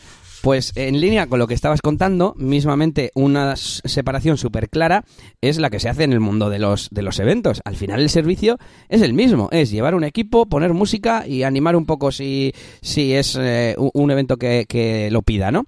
Eh, pero tú lo vendes diferente si es para una boda que si es para un evento. Precisamente por lo que tú dices, aunque sea sin querer, todo el mundo, todo el mundo diferencia una boda de un evento mm, corporativo, de una fiesta de fin de, de, de fin de año de empresa, ¿no? Por ejemplo. Y, y, y, no deja de ser eso. Es más, todavía tengo un ejemplo real, por así decir, de un caso más concreto. Y es que como yo tengo experiencia en el mundo de las discotecas, en el mundo del bumping aquí en, en Vizcaya, eh, es otro tipo de cliente al que me quiero dirigir. Y le contaré cosas diferentes. Eh, porque, bueno, aunque siga siendo un cliente de bodas, pues son clientes que por edad y por ubicación, pues les gustaría tener un bloquecito al final de su fiesta de esos estilos, de esos géneros. Coño, pues lo voy a poner y se lo voy a ofrecer. No sé si mm. encaja más o menos. Sí, sí, es exactamente eso. Eh, voy a poner un último ejemplo muy rápido que se ve muy bien, que es en el desarrollo de las páginas web. Eh, yo, nosotros imaginamos que, bueno, pues tenemos un negocio de, hacemos páginas web, nos dedicamos a marketing online y tal, pero no es lo mismo que hagamos una sección que se llame eh, diseño de páginas web que desarrollo profesional con WordPress, por ejemplo. Uh -huh. Va a, va a, va a tener eh, tipos de cliente distintos. O, por ejemplo, imagínate que hago una sección que se pueda llamar, pues, yo qué sé, diseño de tiendas online o de, o de tiendas online para, yo qué sé, eh, para, iba a decir para peluquerías o para cosméticas, para lo que sea, para belleza, por ejemplo. Pues podemos hacer como pequeñas páginas web para cada cliente. Y es más, una cosa os digo, habrá muchos perfiles de clientes que no queremos. Entonces, eh, también tenéis que fijaros en lo que no queréis. Eh, quizás a mí, el que, la persona que busque, eh, yo qué sé, diseño de páginas web, yo qué sé, sencillas o diseño de páginas web baratas, pues igual no me interesa ese perfil, ese perfil de cliente. Entonces, tengo que tener muy en cuenta que no voy a hacer una página web eh, hablando de, de que vas a tener un presupuesto muy ajustado, que no sé qué, ta, ta, ta, y que coincida con, la, con lo que vaya a buscar esa, esa persona para que le salga mi página web de páginas web baratas. Uh -huh. Entonces, es todo eso lo desechamos, ese contenido. ¿A qué cliente queremos? Buah, yo quiero clientes que además de la página web, jo, pues me cojan algo más, me coja diseño, me coja tal, ¿no? Me coja marca. Eh, pues bueno, pues igual quizás me creo unas secciones para determinadas búsquedas de Google, por ejemplo, eh, yo qué sé, eh, cómo vender más por internet o, profesión, o yo qué sé, eh, ayuda a empresa eh, marketing online, por ejemplo. Simplemente empresa marketing online tiene una connotación totalmente diferente que al que pone diseño de páginas web, ¿vale? Entonces, ahí vamos a filtrar. Y lo mismo, da igual que sea páginas web, que sean tornillos, que sean lo que, lo que sea, piensa en tu cliente, piensa en cuál quieres y en cuál no quieres. Me parece muy bien, muy correcto. Estaba pensando en, en clientes reales que hemos tenido que, que, nos decían eso, ¿no? Eh, en plan, oye, Elías, que, quiero vender más? ¿Cómo me ayudas? ¿no? Pues esa sería la búsqueda a la que nos dirigimos en lugar de página web barata, por ejemplo. Eso es. Y precisamente eh, en cosas como cómo vender más o cómo vender por internet son eh, páginas a las que seguramente les demos el contenido en formato blog o en formato artículo y no haciéndoles una venta directa, sino calentándola un poco pues a través de un blog, a través de consejos o vídeos de YouTube, etcétera. Con lo cual ya veis que los para traer eh, ventas no simplemente es eh, pues poner ahí los servicios el producto y ya está, sino que hay que crear bastante contenido y ahí es lo que él decía Elías al principio de todo este tema, que es que, pues bueno, pues lo del blog y eso, pues hay mucha gente que no, no lo quiere o no, lo, no le hace caso, pero, pero es que es muy importante. Y, y, nada, pues para terminar ya, bueno, hemos dicho que hay que tener en cuenta los objetivos de la web, hemos dicho que hay que tener en cuenta los perfiles de cliente, los distintos tipos, las motivaciones distintas que puede tener la gente para comprarte. Eh, y bueno, yo he puesto aquí una cosita que es aspectos técnicos, ¿no? Que a veces se tienen también que tener en cuenta eh, a la hora de, más que con, esto más que con el contenido tiene que ver un poquito con el material, ¿no? Que, que nos llega al final a los, a los programadores. Eh, y es que, pues nosotros, ya sabéis que en WordPress, pues a veces eh, decidimos, pues hacer eh, un, cualquier cosa que sea repetible, como por ejemplo un listado de servicios, un listado de proyectos, un portafolio, cualquier cosa así, lo hacemos, por ejemplo, con un custom post type, con una serie de campos. Si un proyecto tiene nombre, cliente, web, galería y foto destacada, pues que el resto de proyectos lo tengan también, ¿no? Entonces, evidentemente, esa estructura de datos tiene que verse reflejada en, en, el contenido que nos pasen los, los clientes para hacer su proyecto y, y, bueno, pues que digo que tengáis esto también en cuenta a la hora de, de hacer los contenidos y tenéis que, que, coordinaros con el cliente y decirle, oye, mira, pues de cada, para estas secciones, para todas ellas, cada vez que me pases un producto tiene que tener estos campos, cada vez que me pases un servicio tiene que tener esto, porque si no muchas veces nos llega un servicio que tiene tres vídeos, otro que no tiene vídeos y solo tiene texto, otro que son fotos y, y no es ninguna exageración, hace poco he estado haciendo una página web que era exactamente ese el problema, que el cliente me había pasado eh, eran todos servicios más o menos al mismo nivel, ¿eh? parecidos. Y unos eran fotos, solamente una galería de fotos, otros eran explicación con, de cada foto, y otro solamente había un texto, sabía de todo. Y es que, bueno, a ver, vamos a ponernos aquí de acuerdo de cómo vamos a mostrar todo. Entonces, eh, pues sin más, eso, hay que tener en cuenta también el aspecto técnico, ¿no? Sí, más o menos eh, lo siguiente que era lo de los problemas, ese, ese, era el principal que yo iba a señalar, porque vamos, nos ha pasado un montón. Eh, o sea, a la antigua lo que se hacía es que yo lo he hecho con webs de hace 15 años. Eh, cogías en HTML, eh, habías puesto una noticia, pues copiabas, pegabas y modificabas y ya tenías otra noticia. Ahora eso pues no se hace así. Con los gestores de contenido, mismamente, las propias entradas, cada entrada tiene un título, un cuerpo, una fecha, un autor, que eso también no dejan de ser propiedades, ¿no? Y si haces una web de recetas, como hemos dicho alguna vez, eh, pues te haces un custom post type de recetas para que todas tengan el mismo aspecto. Igual que, no sé, no se me ocurre ahora, pues no sé, las, las fichas de jugador de un equipo de fútbol, ¿no? De, de, de, de estas del deporte escolar, pues todas llevan la foto en el mismo sitio, el nombre en el mismo sitio, el DNI en el mismo sitio y el número de federado en el mismo sitio. Entonces, si mm, voy a dirigirme ahora a un potencial cliente de, de una agencia o de un desarrollador. Si tú le vas a pedir una página web a un desarrollador y llegáis al acuerdo de que, a ver, que piense de que, por ejemplo, los mm, tratamientos de un centro de belleza van a tener todos una foto de la máquina, con una explicación de en qué consiste y con eh, el nombre y la biografía del doctor que lo imparte, luego vas a tener que preparar el contenido de todos esos eh, tratamientos. Y, y, como dice Yannick, no vale que uno tenga la foto, otro el texto, de otro no nada, y, y sin más, porque todo eso se define en la fase previa, en la fase de mm, de, de los eh, briefing, del wireframe, etcétera, etcétera. Que de esto Yannick también os puede contar más. Pero, pero, pero bueno, mmm, si no vais a ser capaces de tener esa información tan estructurada, tan separada, eh, pues simplemente no hagáis esa estructura, porque además te va a salir más cara la web Para eso ponemos un chorizo de texto explicando los tratamientos y cada uno tendrá lo que tenga. Lógicamente es un resultado mucho menos profesional, pero al menos coincidirá con lo que vas a presupuestar. Y por supuesto, dime, dime. Sigue, sigue. No, eh, te iba a decir que, que yo todo esto lo enfoco también desde el punto de vista de, de cómo, cómo gestionas tú los contenidos. La primera pregunta que has hecho tú, vamos, ¿quién crea el contenido?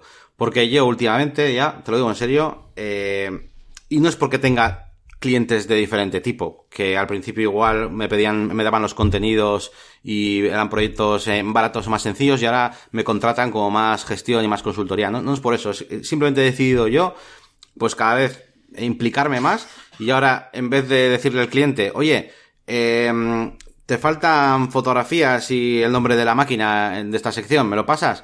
Pues simplemente, eh, pues en las primeras reuniones, o cuando yo me reúno con él, o incluso directamente le llamo y le digo, oye, ¿esta máquina cómo se llama? Y yo hago ese trabajo, yo decido, eh, con él, con él al principio, pero al final yo decido cómo se va a estructurar y qué contenidos va a tener, porque si no, eh, dejarlo en manos del cliente eh, es, es difícil, es difícil que, que, que, que, quede bien todo el contenido y todo homogéneo y que el cliente tenga en cuenta todo lo que hemos dicho, los objetivos, porque los objetivos todavía, bueno, los perfiles le vas a tener que ayudar bastante. En cuanto al tema de diseño y demás, ni hablemos, normalmente tienes que ayudarle y mucho, y en cuanto a los aspectos técnicos de que todo tiene que ir estructurado y tal, y como tú ya, tú cuando estás hablando con el cliente tuya, Elías, tú ya te estás imaginando la web con el custom post y con eh, todo. Claro.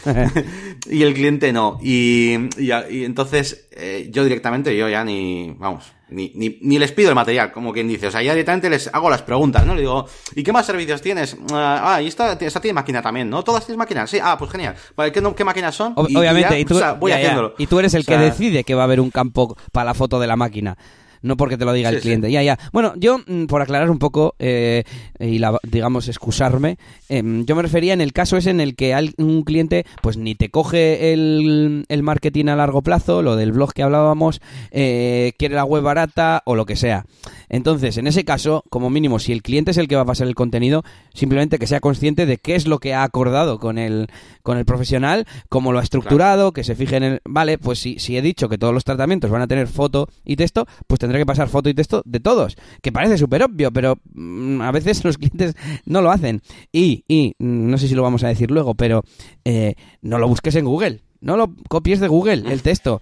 Redáctalo porque eh, a que si tú ah, viene alguien a tu tienda, tu comercio, o te contacta por teléfono o lo que sea, y te dice, oye, que mm, tu, mm, el, tu amigo, o sea, a través de un conocido, ¿no? Tu amigo Paco me ha recomendado para que me saques tú las fotos de la boda, por ejemplo. Eh, cuéntame, ¿cómo trabajas? ¿Qué vas a hacer? ¿Contarle cómo trabaja el otro? No, no. Lo normal es que le digas, ah, pues mira, sí, llevo 12 años de experiencia y yo lo que hago es llevar a un ayudante la primera parte, no que sea, lo que sea que tú le vayas a contar, pues lo mismo cuéntalo en la web. Así de sencillo. Lo puedes hacer corto, pero al menos que sea tuyo propio. Ya no solo por no copiar, sino por transmitir lo que de verdad es tuyo. Son tus valores, tu forma de trabajar, eh, eh, tu experiencia, etcétera, etcétera. Sí, sí, bueno, bueno, cuánta razón en las dos cosas que has dicho, ¿eh? eh yo primero quería, bueno, acercarme un poco a lo primero que has dicho, que es lo de que tiene que estar en el presupuesto acordado con el desarrollador. Y ahí, yo ahí te doy la razón, ¿eh? Porque yo cuando estoy diciendo que que decido yo hacerlo y tal, pero bueno, decido yo, pero yo previamente le he hecho un presupuesto que contempla que yo decida hacer esas secciones y tal. Si de repente con el cliente me doy cuenta, porque no me lo ha dicho inicialmente, de que tiene un montón de vídeos ahí súper chulos y hay que hacer una especie de portfolio de vídeos, pues evidentemente no está en el presu y eso hay que cambiarlo, ¿vale? O sea, que en ese sentido, eh, aunque yo soy partidario de, pues, de involucrarme y tal, pero que siempre lo cubra el presupuesto, por supuesto. Y sobre lo segundo que has dicho, eh, bueno, coger de Google, evidentemente, y, y, que tu forma de hablar sea lo más natural posible, lo más realista. Eh, no, a mí es, que es exactamente, yo creo que estamos hablando de los mismos clientes, Elias y yo, que les conocemos, pero pues nos ha pasado, ¿no? De, de tener ahí un texto, pues, yo qué sé, pues de alguna clínica dental, pues por, por ponernos un ejemplo, y que sean, pues, eh, yo qué sé, pues esta operación se realiza en el molar derecho no sé cuánto, no sé cuántos, tiene tanto, y una, una chapa y una de Wikipedia que dices, pero vamos a ver, si alguien te viene a tu clínica y te pregunta o te, te, dice que le duelen las muelas, porque a través de Google van a, van a llegar buscando muchas veces, oye, me duele tal cosa, me duele la encía, me Entonces, ¿tú qué le dices realmente? Tú solo tienes que decirle tres cosas, que que ya lo has hecho más veces, que esto se llama así, que el tratamiento, yo qué sé, pues que dura tanto, o que es una operación rápida y que se usa anestesia, que no se preocupe y que contacte, ya está.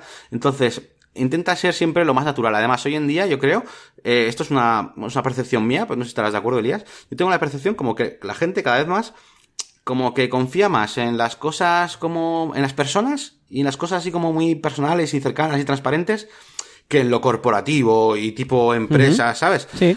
eh, a la gente le gusta mucho, pues eso, eh, ver, eh, fiarse de, o sea, yo, por ejemplo, a ver, yo en Amazon, por ejemplo, a mí me gusta comprar mucho en Amazon. ¿Por qué?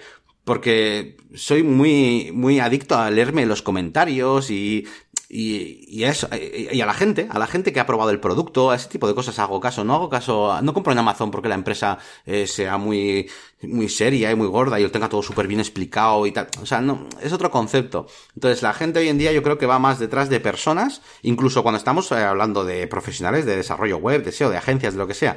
La gente busca a un crack que sea este diseñador o busca a, a este que es muy bueno haciendo SEO en campañas de SEO tal.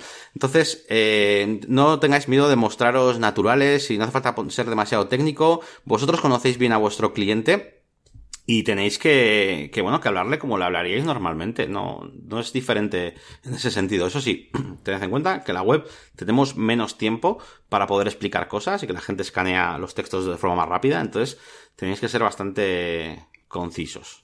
Y hablando de tiempo, Yannick, yo creo que estamos, si no fuera de tiempo casi, así que vamos cerrando. ¿Y qué te parece si hacemos un resumen final? Sí, sí, dale, dale. Bueno, pues lo primero, eh, lo, lo, interesante sería que el contenido se tenga en cuenta a largo plazo, es decir, que tengamos una estrategia pues de blog o de redes sociales, etcétera, etcétera. Y por tanto, la primera pregunta que decíamos, ¿quién lo crea? Pues lo ideal sería contar con un profesional del sector. Eh, en caso de que no, eh, y lo vayamos a hacer nosotros, pues ajustarnos a eso que hayamos eh, presupuestado, que yo no me refería a tema de dinero, sino a, hemos quedado de acuerdo con la otra persona en que va a haber foto, texto y edad. Imagínate un, no sé, un, un portfolio de personas, ¿no? Un, el staff. Pues, pues que todos lo tengan. Y no sé si nos falta algo de decir, que no copiemos y que seamos auténticos y genuinos.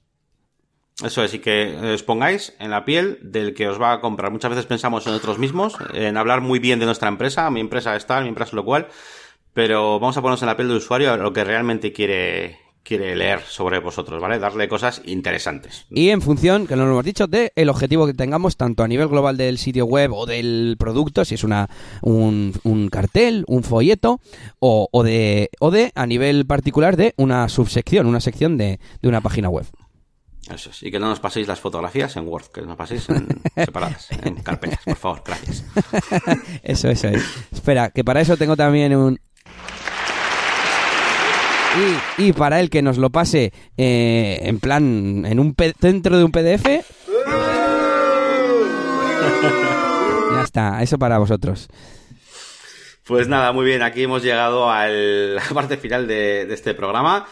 Eh, como siempre vamos despidiéndonos ya, un poquito hablando sobre, bueno, pues qué cosas tenemos planeadas para los siguientes, los siguientes días. Eh, por mi parte, eh, pues bueno, ya os he comentado que estoy aquí a tope con el Elementor 2.0, de hecho lo he puesto en mi página web y tal, así que, que bueno, es posible que haga algún vídeo hablando de estas novedades, ahora que lo tengo fresco y que no me cuesta nada, no me cuesta tanto como hacer esos vídeos que tenía yo planeados de, de cómo hago las páginas web, que ahora ya no me valen.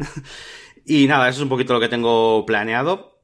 No sé tú, Elías, si tienes algún plan aquí a corto plazo. Pues en el corto, corto plazo, a ver, el tema de los presupuestos que hemos comentado, yo creo que puede ayudar un poquito más a, a que aumente la tasa de conversión. El tema de la oficina, pero eso es ya más a iba a decir a medio largo plazo, vamos, que no va a estar en una semana. Y, y, por último, te iba a decir, ¿qué te parece si nos comprometemos a hacer algo para dentro de las dos próximas semanas y de verdad podamos decir, pues mira, aquí está, esto lo hemos hecho o no lo hemos hecho y bueno, pues reducimos el objetivo. Me parece perfecto porque llevo ya yo creo que llevo tres o incluso cuatro, bueno, voy a decir tres. Voy a decir que llevo tres programas ya diciendo que voy a subir un vídeo de X cosa y al final no subo ninguno. Así que este, como es bastante sencillo, yo creo que lo tengo fresco, yo me comprometo a que la siguiente semana os podré decir, bueno, ya tenéis disponible en mi web el análisis de Elementor 2.0 donde repasamos todas las novedades.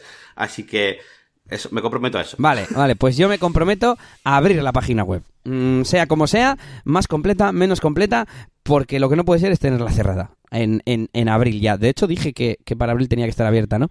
Pues, pues eso, y no la voy a tener Bien abierta. startup. Eso es, eso es, y luego ya la iremos mejorando. Cuando tenga fotos, ya las añadiré. Cuando, por ejemplo, la...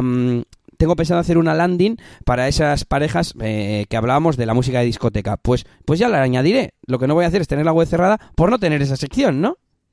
Claro, eso es, eso es. Vale, pues con esto nos despedimos y os, os pedimos, os sugerimos que, que, nos dejéis feedback, comentarios, propuestas, sugerencias, dudas, lo que queráis en la página web, en negocioswp.es y desde ahí también podéis contactarnos en, en privado, digamos, desde la, el apartado de contacto. Y que visiten nuestras webs, Yannick. Sí, que son la máquina de branding.com en mi caso y tu página web que es eliasgomez.pro. Eh, y bueno, nada más, bueno, también por supuesto, eh, todo esto podéis dejar vuestros comentarios, vuestros likes, vuestro, lo que queráis en Evox, en, iTunes y bueno, un montón de sitios más. Cierto, cierto, eso es. Pues nada, hasta aquí el programa de hoy. Eh, nos despedimos, muchas gracias a todos por escucharnos y hasta el siguiente programa. Adiós.